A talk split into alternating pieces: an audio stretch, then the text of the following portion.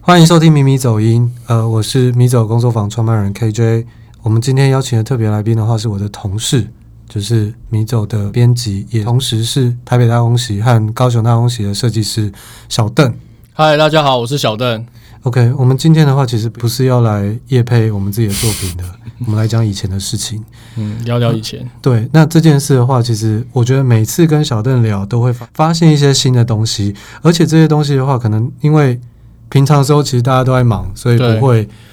就不会特别讲到这些部分。可是我觉得，如果听众你对桌游的，不管是呃国外的桌游的状况，或者是呃设计桌游这些有兴趣的话，我觉得这一集的话，你真的可以好好听一下。嗯， OK，小郑，你大概什么时候开始玩到桌游，或者是想以桌游为一生的志业，可以这样说吗？一生的志业去去去去往这条路走的。呃，我大概在大学的时候啊，然后有一门课就是游戏企划，然后那时候其实对桌游还没有概念，老师就是希望我们透过纸跟笔，还有一些卡片啊，然后呢，去这些方式去做出一个属于我们自己的游戏。那时候是十几年前吗？十年前，很久以我前。二十四岁那样的时候，我看一下，可能是十年前的事了。 OK，对那那时候搞不好就是连桌游这个名词还没有被对，在台湾那时候被根本定不知义。道这是这样是什么，就是觉得啊，做劳作好烦哦、嗯为什么啊、不是要直接开始学游戏，不就直接写程式吗？直接开始直接开工啊？所以你大学也是学相关的。对，对我那时候我是转学考啦，转学考到龙华科技大学的嗯游戏设计相关的 OK 学系。对，然后那门课就是让我算是初次体验到，就是说原来是可以透过这样的方式去呈现出游戏的。你一开始接触哪些桌游？一开，呃，我我最早接触到的桌游应该是三国杀。 OK，对，那时候有一个朋友开一个酒吧，然后就邀请我们过去。第一次玩到那个游戏的时候，就觉得哎、还蛮有趣的。嗯对，然后他那时候好像是去他好像去中国吧？嗯对，那是因为三国杀是中国游戏嘛。嗯，对，然后他去中国，然后那边的人就很热情，对每天大那时家候出去很喝红酒，然后就说：“哎、我们这有很好玩游戏。”所以边喝酒边玩三国杀。对对对，然后呢？可是很好笑哦，就是我那朋友就是到最后就是死不承认他是中国人，然后对方就哎、你不够意思什么的。我说对你那么好，每天请你出来吃东西，然后然后叫他你不承认自己。啊对你朋友对是台湾人吗？他台湾人啊，他那好像是去中国交换生，嗯，对，反正总而言之他就回来了嘛，对，然后带着这个游戏，然后我们觉得、哦还不错，然后我们就玩，然后玩了以后就想说，哎、会不会有其他的形式的桌游？对，然后就开始向下探。然后我那时候的策略就是，因为毕竟我是学游，那时候学游戏设计，所以就会想说可以尝试看看不同类型的桌游。就上网爬文，就发现有 BGG 这个网站，然后就从比较有名的游戏就开始玩起。那那个时代，那个那个时间点，就是一个每天都想玩桌，可能可以玩到隔天早上都不会累。所以那时候十年前，那时候台湾的桌游店应该没有很多，你你是我在那时候哪边玩就我朋友的爸， ？OK，所以对在他，酒吧他喝对他着酒玩吧，桌然游。后就会对，就是倒一个冰桶，然后里面全部都啤酒这样，然后我们就一直玩。然后跨年的时候也去那边玩，然后可能从八点就喝吃玩，然后玩到可能早上五点，然后玩到觉得自己肝已经烂掉这样子。好 c 哦，而且而且，其实我们现在在录 pod podcast 的途中，我们现在手边也是有对哦两对罐对，两罐 bar beer。嗯对，那后来呢？就是后来，呃，嗯，你就励志了吗？还是说中间会有一些，比如说，因为那时候可能像我爸妈，他根本也不知道桌游是什么。你那时候是跟家人说，好，我就是要做桌游的设计吗？还是说你中间有什么样的转折？我其实并没有说，我其实喜欢游戏，喜欢设计游戏，但我并没有限制我自己，说我只能设计桌对游。那当时接触到这样子的桌上游戏的概念的时候，会觉得说它是一个很好呈现游戏的方式，而且第一，它不用非常高的成本。好，我现在有一支笔跟纸，然后剪刀、胶水跟一台电脑，我可就可以开始了。那它也不用很高的技术门槛，我就可以去呈现出游戏的概念。那我基于这样子的理由，我就想说，好，那我就可能是透过这个方式去尝试一个游戏的玩法，就看那时候就大量的去做非常多游戏，然后请我朋友玩啊，然后看他们的意见是怎么样。对，当时其实并没有想说要把桌游设计当做是一生的职业，哦而是我是喜欢设计游戏，我只是希望说这是一个练习的方式，甚至是说如果有机会可以赚钱也不错，但是并没有限制自己一定是在这个上面就对 OK，你后来有去德国半年嘛？那对，这个这个想法，这就是当兵后嘛，对而且当兵还去蓝屿，我们等一下聊。好那啊，这个这个契机就是说，OK，我当兵后决定要去德国半年，是一个什么样的原因？那当然，嗯德国我们都知道是一个现代桌游的一个发源地。对对。当我当时知道说哦，原来桌游这么多好玩的游戏的时候呢，我就有点迫不及待想要去那边朝圣。我相信很多喜欢桌游的玩家都会非常想要去德国朝圣，尤其是它里面的那个十月的艾森展。那我当时会去德国，还有一个目的就是觉得自己是一个很无聊的人，想要多给自己一些故事。嗯，对，所以我就定定一个目标，就是啊，当兵完我要去德国，然后让自己的人生经历跟自己的未来有一些可以说嘴的事情。 那那对那可是，嗯所以你有开始存钱吗？还是哦，我其实，在大学的时候都一直都有在工作，但是 OK 并没有想说我要做什么事情，就是觉得说存钱，然后也许未来这些钱有派得上用场。嗯，对，我然们后就当那时候玩之后知道德国德国是做发源地的时候，就觉得哦，那我这些钱可我就可以来出国。那我就跟我爸妈讲说，我可能会去德国，然后开始整理我的过去存的钱，可能很多地方打工的银行账户总算就拿起来看。以前都是打工然后存钱，就是你不会去看账户有多少钱，啊，对，就是哦汇你也进去不。会花吗就我其实是一个物欲很低的人， ？OK，对，就是钱汇进去以后呢，我可能是我出国那那一天前前前面一段时间的时候，才把所有账户全部拿出来，就发现哎、诶我好像还蛮有钱的。以以那个时候来说，对对对，哦应该有六位数以上吧？有，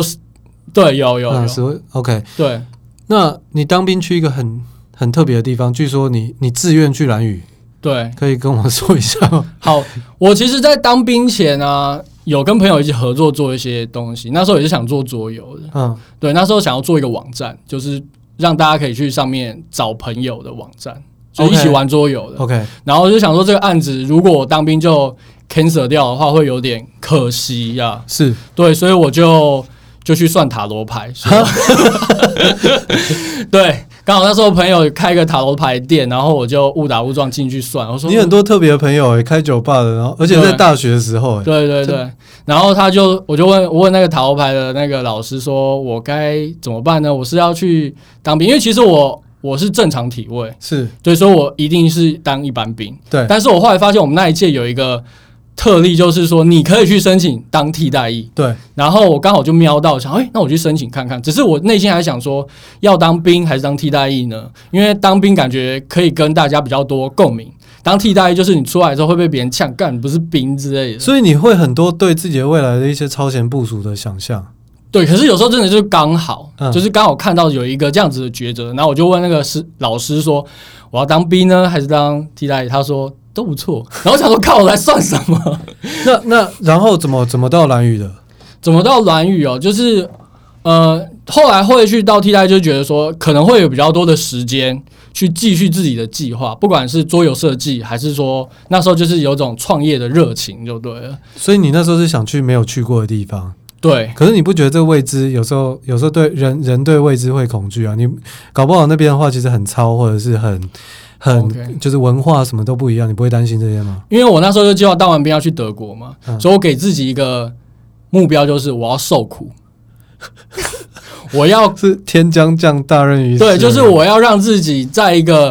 我 suffer 陌生的地方，然后有那个地方可能会有苦难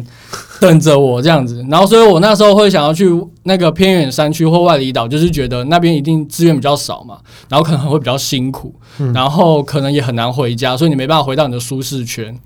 我就所以基于这样子一些条件，所以我一开始就去看我们那一届有哪些偏远山区啊、外离岛可以选。然后我原本是有点想说，嗯，至少要去一个地方是可以对外沟通的，所以我那时候原本是想要去澎湖的，结果那一届啊，然后就是跟我们一起之前去选的那一那一题，就另外一个兵他就是偷选了我想要选的东西。是是我原本前面已经跟他讲好说我要去澎湖，可我分，可是因为他顺位在比较我前面，所以他选了澎湖。嗯他想说，干，他居然这样子诓我，那然怎后我么就想办？，对，然后我就想说，算了，那我就在那个选的那一次，那个他是在一间教室里面，然后会有一个长官，他会问说你想要去哪里啊，然后跟我讲，然后他就会派你去那边。嗯，然后我就原本就想说，那我不要，我我自己去等分发，我搞不好我的成绩还不错，我可以选之后分发，我可以分发到好的地方。嗯，然后我就想要离开那个教室，可是在我打开门那一刹，我就觉得说不行，人生可能就这么一次嗯的机会可以到这些地方，我想要去一个我从来没去过的地方，我就嗯说我要去蓝屿。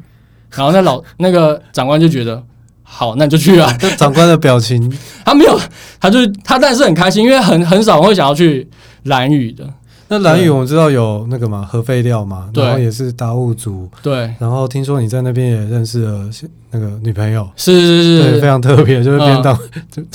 OK，那可以跟我们说一下这这些在蓝宇的一些经历吗？好。我其实到蓝屿以后，我就非常喜欢那个地方，充满了大自然，就是我在那边重新觉得我跟这个自然。连接在一起了，就是我一直都生活在城市。我小时候是在乡下，但是在我成长的过程中，都一直在城市长大。那回到蓝屿以后，我发现其实人是离不开大自然的，对。然后风啊、海浪啊，然后只要每天走去郊外，都可以看到满天空的星星，这让我觉得我有存在的价值。就是这些东西，它原本都在那边，但是我却不知道，因为城市的一些东西我看不到它。我十几年前也去蓝屿过，然后嗯那时候在玩水，嗯，然后当地的小朋友可能我才一定不到十岁，对他在远方喊着我“臭台湾人，死台湾人 你有对，你有他们这蛮些排外的，”。嗯，我觉得也是因为有一些，就是因为核废料就直接放在那边，是啊就算是啊，我我我自己就觉得，既然这个本质的话是这样，你就算我觉得他那边电费那些是有补补贴的，对吗？对。但我觉得那有点像是毒药啦，嗯，对他们来说，就是我我不喜欢那样子的感觉那。你有认识到一些达悟族或是兰屿当地的一些朋友吗？我在那边有认识非常多好朋，就是学长，他们会带我去认识当地的文嗯化。那我也因为这样子，我在那边只要一到放假，我就会跟着他们到处去浮潜，可能就带着一条泳，就是穿条泳裤，然后带着一个蛙镜，然后我们就选个地方就跳下去，然后就可以玩一整个下午。我那时候在兰屿有听到一个好像是厨师还是反正就带我们的一个导游，嗯对他就说好像是山就是他们的仓库，海就是他们的冰箱。对对对，他们只要上山就可以采到他们要吃的东西，嗯然后要吃鱼啊什么的，鱼虾就直接跳到海里面就一定抓得我到。那时候听起来觉得还蛮浪漫的。但是我们外地人如果去做这件事情的话，是会被制止的，因为他觉得那些资源是属于他们。哦，对所以你没你没有这样做啊对，呃，其实如果你跟他们关系很好的话是没有问题的。 ？OK，对，这有点是他们只要认同你是自己人就 OK。对 OK 如果不是，他们就会不开心。对，所以你要跟他们关系打得很好。 OK，那你在那边还认识了就是女朋友？对，那也是蛮意外的啦。就是那时候，因为我不想回家，就是到蓝屿后，我就想说，我不想要回到台湾了。我就是想因为很开心吗？还是很漂亮？还是就 有几个条件，一个就是我想要去那边。那时候原本想说我在那边受苦受难，可后来发现好像也不错， 嗯我就不想回家了。嗯然后再一方面是想省钱，因为每次回台湾其实交通费啊很贵很贵，而且势必要跟朋友他们出去一下，因为你都好不容易回来了。应酬？对啊，然后因为我想要存钱嘛，所以我那时候原本就是想要去德国，所以我就不想，我就是想要尽办法省我的钱就对了，所以就不想要回去。那也因为这样，我积了非常多的假，然后很多朋友会来兰屿找我玩，我有点像变成一个导游了。对，然后有一次就是跟我一个朋友，然后出去，然后在吃饭的时候就遇到我的现在的女朋友。对，嗯可是那时候其实他是游客吗？他是他观是光游，客，对，然后刚好很很很有缘分，就是我们去哪里吃饭都会遇到他们。对 安达充说巧合太多就是有缘。对，我也很喜欢安达充。嗯，对，呃，然后后来就是在第后来你跟又他再遇到以后，你哦然跟他后搭讪吗？还是我没有没有，我我不是一个会主动搭，但我朋友他就是很会搭讪的人，嗯他到哪里都会去找女生聊天，嗯然后也因为这样子，就是他就说，他就有点指着我说：“哎、这个人很懂蓝语，他可以带我们到处去玩。”然后我想说：“OK，没关系，反正我本来就预计要带我朋友去东玩玩、西玩玩，所以再多带一些人去也是 OK 的嘛。”对，所以就就我们就一起到岛上到处去玩这样子。好棒哦。对对对。然后呢？然后，其实后来我们有稍微交换一些联络方式，那时候是 MSN 吗？还是好像那时候就赖了。 OK？对，然后呃跟他聊，发现说好像是一个还不错的人。第一是他的型是我喜欢的，嗯，对，然后可能这是一个线上表白，因为嗯他可能也会听然这，后他这个节都目知道， OK，对，然后呃，可能也在岛上积蛮久了。什么东西？ 好对，其实蓝屿是一个蛮有趣的地方。 ，OK， 对，啊然后我就啊，就是说来就是有点意外。原本我想要在蓝屿上面看英仙座流星雨的，那嗯时候大概是在八月十三、是不是今年也有？今年也有。嗯然后我那时候计划、哦，我要在蓝屿看流星雨，因为蓝屿就是没有什么光害嘛，对，都已经计划好说我要去天文台上面看了。结果没想到我的牙齿在那个时候断掉了，嗯，就在我要可以看的时候断掉。那怎么办？那怎么办？你说岛上没有人可以帮我治疗这个牙齿的问题，因为它就是我原本的假牙，所以我就被迫要回到台湾。嗯然后回到台湾，我想说既然都回来了，就约约人出去玩。然后我就带他去看流星雨，然后我们就在一起了。可你不是牙齿痛吗那呃当然是先把 先把牙齿先治处？OK 理好，当然先剩剩余的时间就去约会嘛。对 OK，对对那那时候你们就在一起了交往了吗？对，就是我们在就跟他出去，然后第一天，然后我们就在一起了，但但你那时候还在当兵，还是快退伍了？还在当兵。可是那你就应该就有跟他说你要你未来会一定会去德国。对我都有跟他先讲，因为他那时候跟我告白的时候，我就开始跟他讲说，呃，我我喜欢这一集的自我 揭露。那时候我们回来就说，哎、我有可能还我不太想回来哦，因为我要存钱。然后说，因为我要去德国，所以我有可能我们在一起之后，我有一年都不在台湾。然后说，他说 OK 啊，那我也觉得他是蛮天的，他就是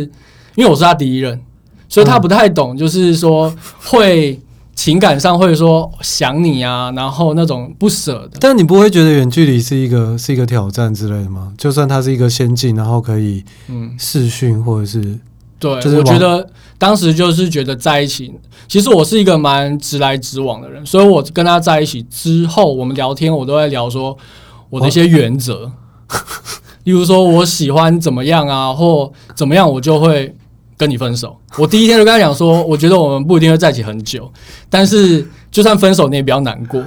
对，嗯，嗯，对。好，然后或者是说我喜欢女生怎么样我也喜欢女生。的装扮，哦，好，对，就是如果你这样穿，我会很开心哦之类的。好好好。对对对， 那你那时候会去德国，因为嗯半年嘛，你会舍不得吗舍不得，不会。 ？OK，所以那时候就满脑子想就是我要去德国，爽。对，所以就是所以你不会，你也不会想到说有嗯，你说他跑在掉他不吗？是不是呃，一一个的话是对，就是远距离而结束，或者是对另外一个是一个长距离的，还是就是长距离而相似之类的。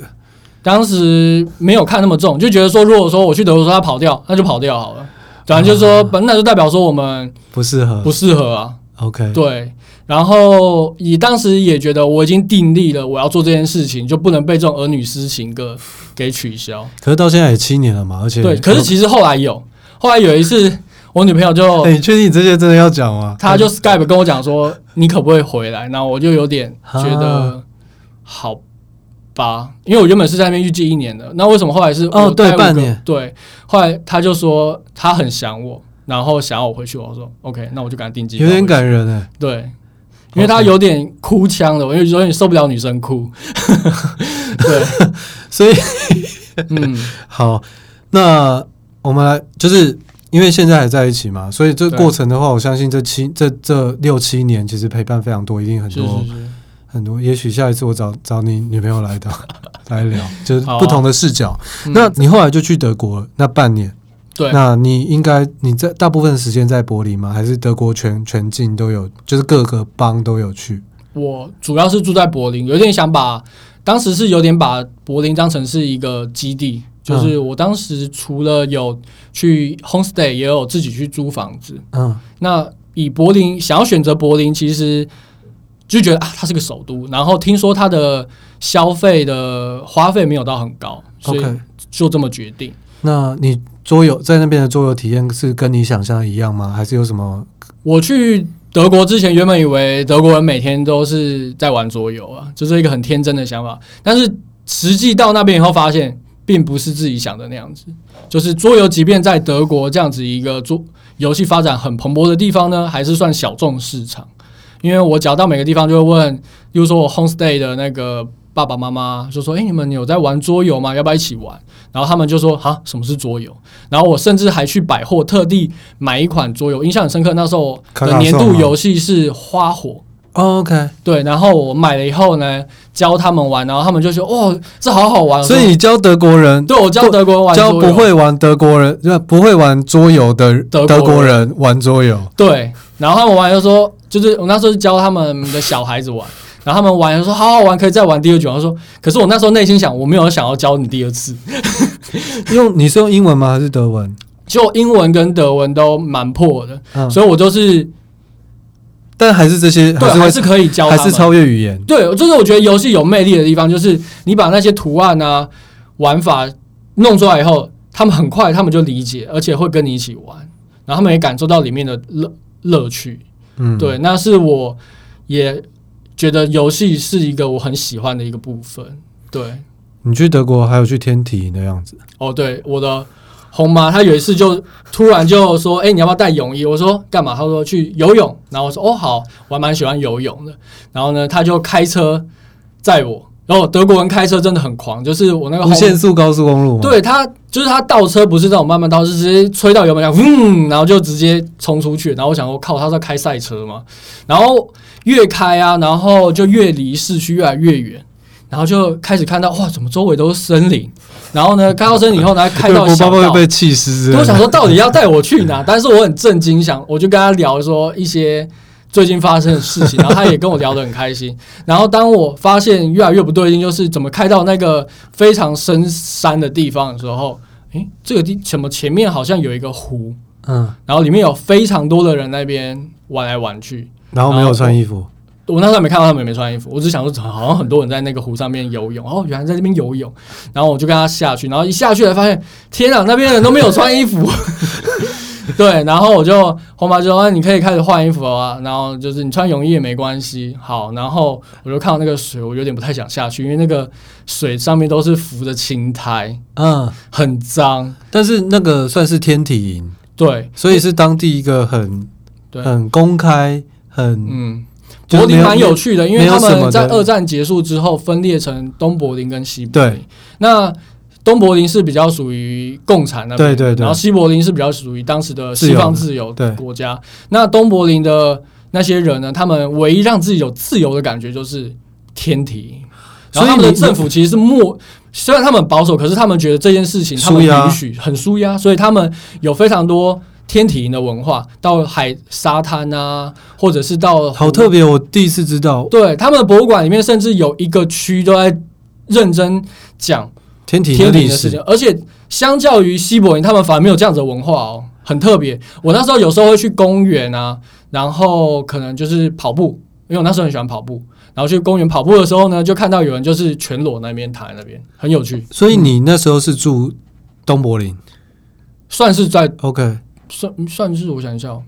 算西柏林， OK，对，嗯因为我我那我之前也去柏林嘛，然后其实我就走路在这个城市，那你会感觉非常明显，就是说你只要到以前是东柏林的地方，嗯，它整个就是氛围会是完全不一样的状态，对即便已经过了好几十年了。对，它因为它会留下，会留下那个柏柏林的围墙嘛。对对对然后我觉得东西德虽然很近，可是他们，我听说啦，就是他们很可以，即便到了现代了，就是已经过了呃几十年了，对，就柏林围墙倒塌之后，他们还是可以从一些文化，就是一些习惯差异，可以分出来说，哎，你是东柏林人，我是西柏林人这样子的差异，甚至会有一些互相的一些歧视或者是瞧不起明白对明方，白对，还是会有这样子的一些隔阂存在。 OK，那你去那个德国的桌游店，嗯，还有艾森，对。分享一下。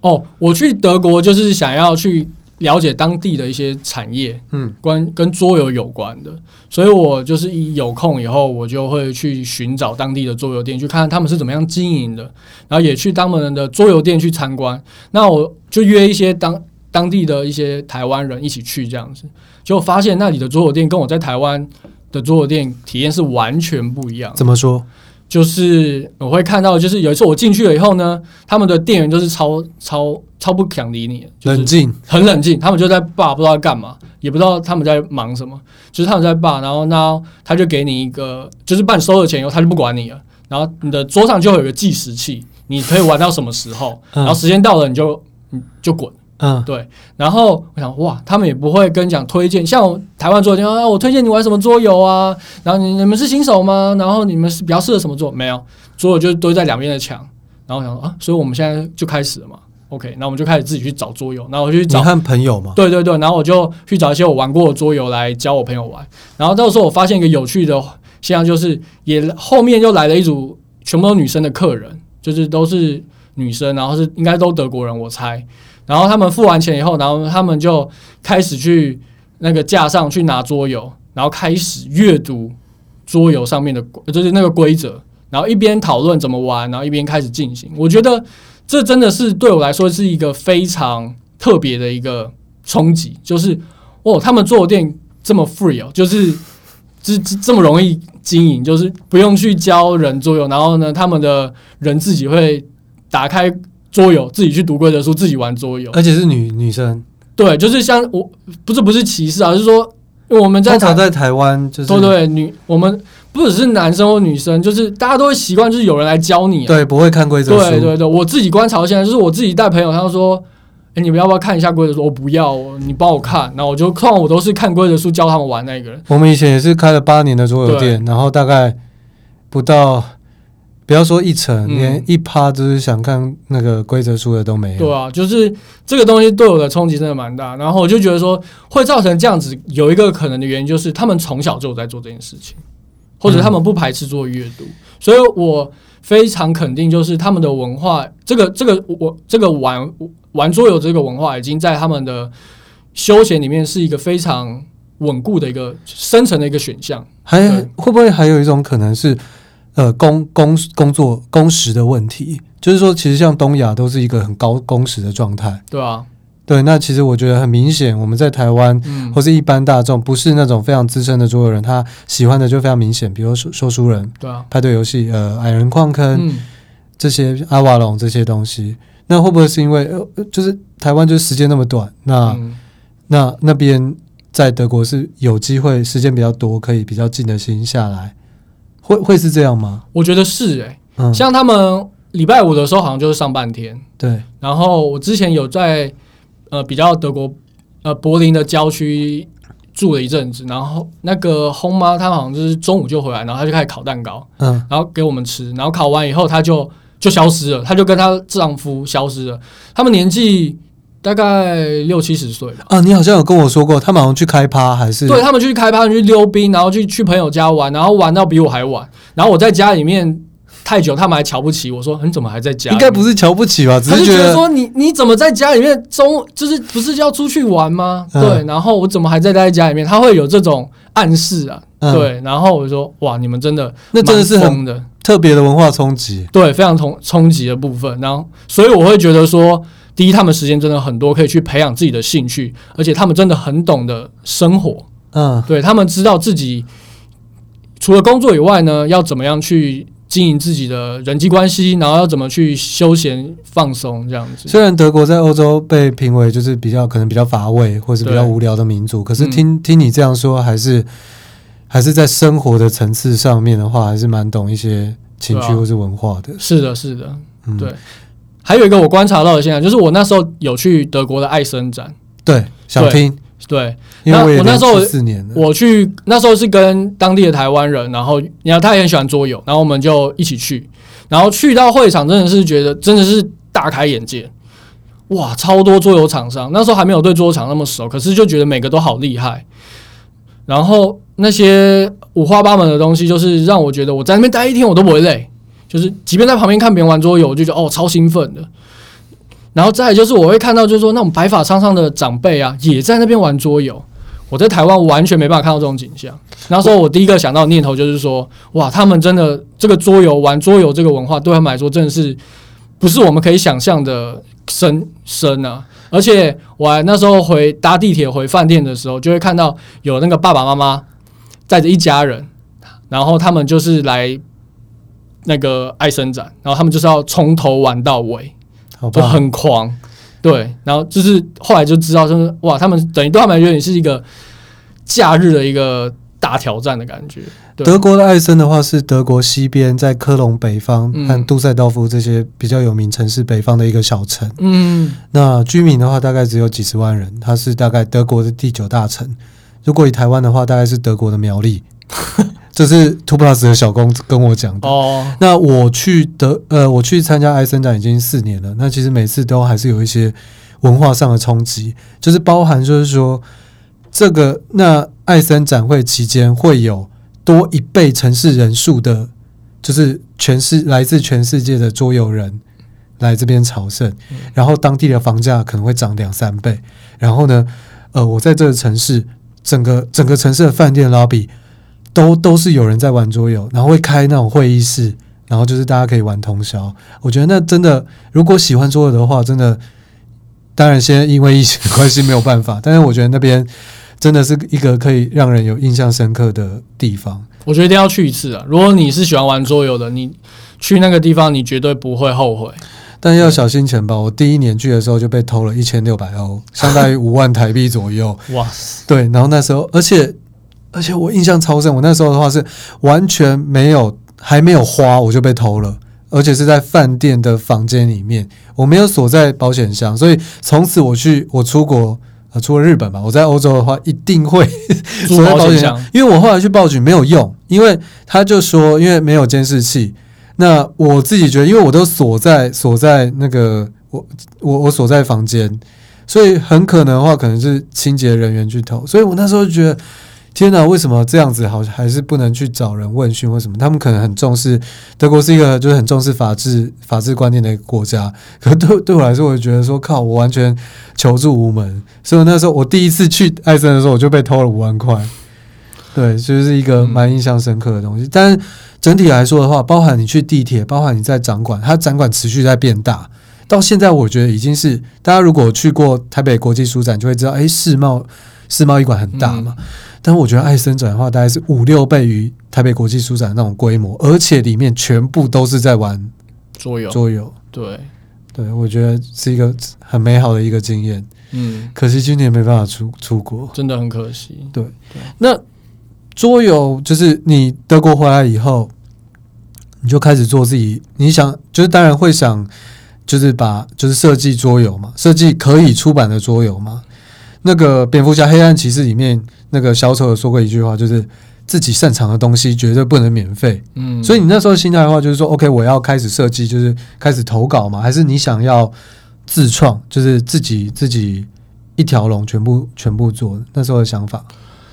我当时回来的时候，第一个念头就是觉得我懂得还不够多，然后我想要让自己在一个短时间可以更了解这个产业的唯一的方式，就是把头洗进去。对，然后因为我的存款去德国，我也是非常节俭的在控制我的存款，所以还有一些钱，所以我就决定说，好，那我就想要从头到尾开始，从设计、制作、出版，然后上市这些东西，我都想要去认识看看。对的这样的一个想法，开始去经营我的那个桌游事业。对，但我第一款游戏其实是抢救派系吗？不是，我第一款游戏最想要做的是一款跟蒙古有关的游戏，因为哦，我、我知道，因我为超喜欢蒙古，因为第一我很喜欢狼，因为我之前的工作室名称叫狼图腾，对，对，就是想要以这个第一成为我第一个作品。可是它是一个很有名的小说嘛。对，很有名的一个小说。那我开那个原型，我开发了非常久，就是我在德国去德国的过程中，我也持续有在做。但是回到台湾以后，有参加一些测试聚会，就有前辈说他不建议你，不建议我啦，就是一开始就做这么大成本的游戏，因为有可能你的成本、你的存款烧完以后，然后你就堆了一堆堆桌游在家里面。对，因为台湾在当时并没有那么好的一个市场，所以我我就觉我听了他的建议以后，我就开始去设计一些，呃，我比较能够掌握的游戏，就是我觉得我可以多做一些尝试的一个成本范围。所以第一款游戏我就选择了开发一款《抢救派系》这个游戏，它是一个合作游戏，对，嗯，但是呢，实际做下去以后会发现自己有非常多的错误。比如说，可能美术并没有做好，行销没有做好，主题没有没有好，就是没有适合，就是不够了解市场了。你那时候好像也有集资，但是集资成绩不不尽你理想，对吗？对，非常，那应该说非常差。然后每天晚上都睡不着觉，就是也想不到方法，就是觉得无力啊。嗯对，但在那之前，其实很多出版社都想要签约，对不对？呃，在集资结束之后，就是它是一个失败落幕，但是我没想到就哦就是集是。资没有成功。对，没有成功。但是当时的 Two Plus 的编辑小工就会就密我，我就就寄一封信吧，说诶要不要出来聊个天，吃个饭？然后我想说，嗯，不知道知道干嘛。但是我那时候就想说，好，那反正就去，就是认识一下同业前辈，然后嗯聊一下。就去到那个餐厅，发现还有一另外一位，就是他们的老板大大，亚湾大大， 对，然后他就开始聊，我就开始先有点是介绍我自己的游戏，然后介绍完以后也发现说，诶，他们是一家不错的出版社，而且他们在台湾有非常大的一个通路，觉得好像不不知道错赶，快给我钱，就是做业 配。好，继续。然后他感觉出来，他们希望我的游戏能够签给他们，是对，然后他们有足够的诚意，我在当下真的有感受到，只是当时就会觉得说我努力了那么久，结果拿那个版税那个少少的，嗯，很过意不去啊。那那个听说那个天那个新天鹅堡，嗯还有那时候风桌游，嗯，其实都都对这我款其实都兴有趣点毛遂自荐，是对，就是去说我们可不可以，就是聊一下，我介绍我的游戏，然后看有没有兴趣。嗯然后，但是到后来发现，就是觉得说，嗯，第一就是觉得成本就是利润太低了，就是你觉得成本结构，比如说，嗯因为它跟书本的作家一样，都是抽版税。对那版税的话，通常就是可能从也许是五趴到十趴，嗯但对你来说，你可能会觉得整个游戏都是由你构思的。对，那如果是只有不到连一成都不到的一个一个版税，那这个部分的话，是不是可以分享一下？因为也许很多的桌游设计师也嗯，也想过，对，想我过觉这得件一定事是，就是觉得你怎么说啊，才拿一点版税而已，嗯那这样我要怎么养活我自己？我怎么把这个当做我的事业？所以后来就是有点硬干，所以就是说，就算大家想要，对就是不止一家出版社愿意嗯签下你的游戏，对你还是想要自己花钱全权的制作。对，然后所以我就花了钱去把桌游印出来，然后我真的有点低估了，就是后端执行这些事情的难度，例例如说你要去印刷厂去看色、看色，看印，或者是看印，然后顾那个品质，然后有可能会有一些它放进去的有可能会有缺件什么的，它可能好你货送出去以后还有一些客服的东西，还有就是你要怎么去卖、运送、跑展，哇，那真的是消耗我非常多的能量跟资源，就是我非常低估这些外部的成本。然后也因为这样子，我那一年我几乎都没有在设计游戏，所以那时候算是一个，嗯，算是低潮嘛。对还，是然后看，然后接下来就是你会发现自己的存款越来越少，越来越少，越来，然后可能我那时候少到我，其实我在过程中其实有点彷徨，就是这到底适不适合当我的工作？我甚至还有去考试，想要当水电工，对 的工作，然后后来就是我考，就是我成绩还不错，然后考上的时候，面试官就说你成绩那么好。你不要不要来当了，啊，对，他就我觉得你不是这个料，然后我就被，就是我记得我的成绩好像是前三名，水电对考试，然后他说你你不适合，你你走吧，然后我就我就有点想说靠，那我我努力了这么久到底干嘛？然后我就，但是我就默默就离开了，就是就没有继续再准备这个部分，对 OK，所以后来就设计了其他的游，就是还是还是想要做游戏吗？对还是就经历过抢救派系之后，就会觉得说我想要专注在设计桌游，哈对，所以我接下来我就是不停的设计桌游，但我我就比较认份一点，我就觉得好，那我就是要做，就是做投稿，对，嗯就是以投稿为主，所以这就变成我就改变我自己的策略，因为我知道我有些事情我可以做得来，有些事情我做不来，抢救败局是一个合作的游戏，对，那所以后来的话也是用合作游戏，还是你是你是机制先，还是主题先？就是后来的一些作品，包含嗯，后来的台北大公司。我设计通常都是先从一个我想要传达的一个理念开始，然后再设计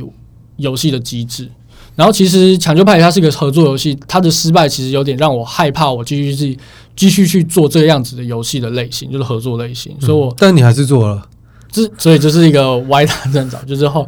对。但是那时候我记得当时好像是，你那时候有在强哥嘛？就是草草草草那边是，当时好像是我我印象中那时候有一个很大的社会事件就是随机杀人案，郑杰吗？对，嗯然后加上我的那时候心情非常低落，所以就觉得整个社会包含自己都非常的负能量。我好像有听说那时候你有做一些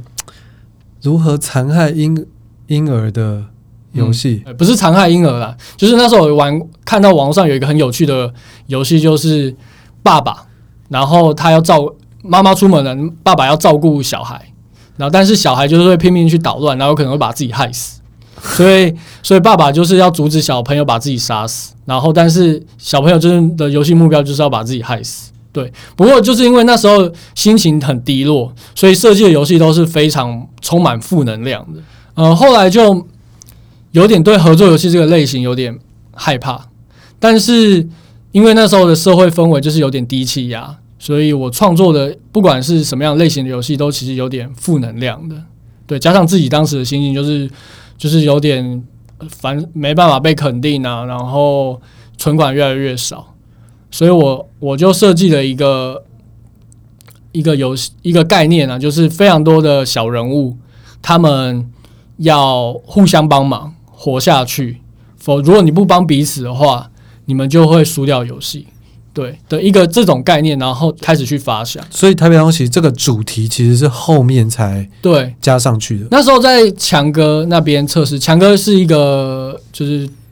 嗨，强哥， 一个桌游的大前辈这样子，对。然后他就建议我说，你要不要少看看一些故事呢？因为他觉得这个游戏的概念还不错。然后我就想说，好，那我就去找一些故事。一开始是想到就是一些世界上发生一些灾难，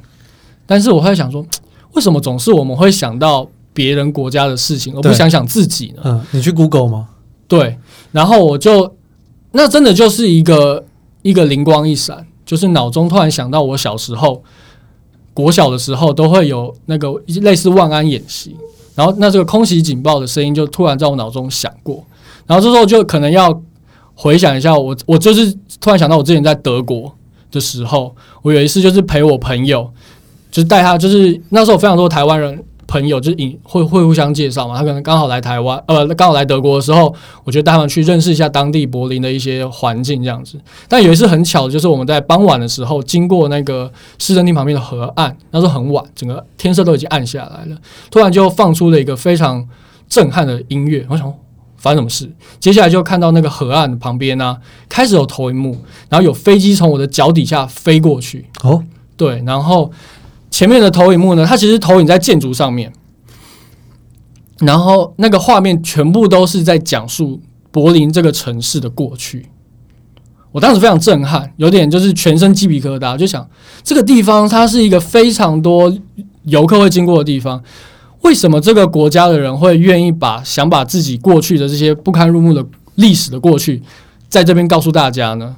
这让我非常的震惊，而且会对他们觉得哇，这是一个伟大的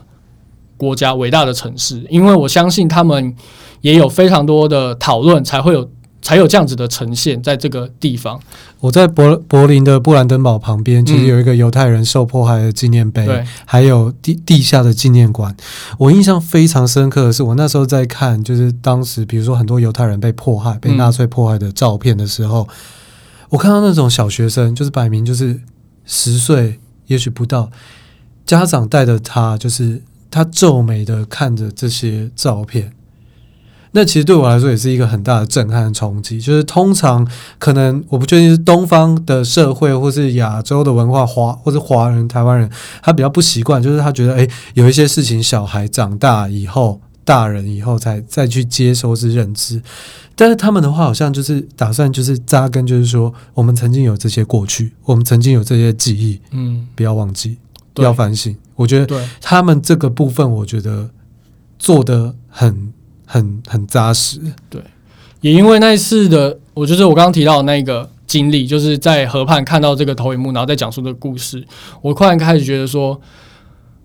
二战的时候柏林重新振作，那同样的那时候台湾在在发生什么这样的事情呢？我在当时在发想台湾红旗的主题的时的时候，就在想，那台湾在二战的时候发生什么事情？听说你那时候还不知道是美军空袭台对湾，，所以我开始就去 Google 台湾二战，然后我才知道啊，台湾有被空袭。嗯，对，然后然后被谁空袭？我当时一直都以为是日本人空袭。对，为什么会有这种想法呢？因为从我从小的历史教育都会觉得说，在二战二战的期间，日本人就是非常的坏。侵略中华民国，对，所以我然后历史可能也没学到，就是那时候其实台湾是日本的殖民地，所以日本怎么会空袭自己呢？这是非常吊诡的事情。然后当我发现这件事情，就觉得说肯定有很多人都不知道这件事情。再来，我发现一个让我非常震惊的事，就是为什么我们后来都没有在谈这件事情呢？我们的历史。发生什么事情？因为这么大的事情，空袭发生在这块土地上去，没道理。我的长辈他们不会说：“哎、我们小时候这有被空袭啊，然后我们有在躲空袭。”完全在我成长的经历中没有听到类似的故事，我的爷爷奶奶、外公外婆都没有跟我说这件事情，所以我就觉得说，好像我们有一个东西不见了，那我内心就觉得这个东西我要说出来，所以我就当时就决定把这个台北大空袭成为我的游戏的故事核心，对，然后于是就开始这样开始我后后续的设计，我印象很深，那时候还在小邓来投稿的时候，我那时候膝盖在手术嘛，所以我那时候是拄着拐杖。嗯对，然后我知道台北大空袭其实是我阿公，我真的蛮感谢阿公的，嗯所以那时候在说明书上，我那时候就有感谢那个张金坦，就是因为就是他从小跟我讲他在基隆当军夫的时候被空袭的故事，嗯然后这件事我就是写在有写在小学作文，然后就是老师非常的高分，然后还叫我上台朗读。那因为我念的是那个光复国小，就是现在大巨蛋那个旁边的，算是算是有点明星学校。那那这个地方可能比较天龙，那印象中在意识意识形态上可能比较懒，嗯所以在二十二十多年前，那时候我上台在演讲这件事，其实演讲我我阿公被空袭的这件故事，其实我现在想起来是真的，好像大部分人都不知道这件事，以及也谢谢老师给我这个机机会可以分享这件事，因为我那时候还不知道，哇，这个生命经验并不是一个呃所有人都知道的事情。对。那我相信这个东西一定也是因为可能过去的呃教育体制基于某一些呃政政治或是情势的原因，他他有做，他一定有写到，但是他在呃那个成就是比例的部分一定没有那么多。嗯，可能轻描淡写带过了。那你还记得那时候你来投稿，我大概玩多久决定说我有兴趣吗？你哦，这个这个，我我再讲一下更前面的事情好了，嗯就是那时候也差不多快觉得有个雏形的时候，然后就开始到处去想要去投稿，对。但是我当时候就是选定呢，就是我要找一个很适合的出版社。一开始是想要去找《美丽岛风云》的小屋，但是他说他没办法处理这件事情。但是他有一个朋友对我的游戏非常有兴趣，那就是 KJ。他那时候觉得太悲伤了，然后对因为美丽岛是比较强、比较比较对跳动，所以他那时候就传达就是说这个游戏的调性实在太悲伤、太负面，他有一点不知道该怎么去。因为我们那时候就一起玩啊了、然后玩完以后，所有人就说好难过，怎么有你你要让别人玩完是这么难过的吗？嗯然后说对我就是要让他们感受到难过，对。然后后来他就跟我讲说有一个朋友很有兴趣，然后所以我就去去遇到 KJ，嗯，然后那时候有趣的就是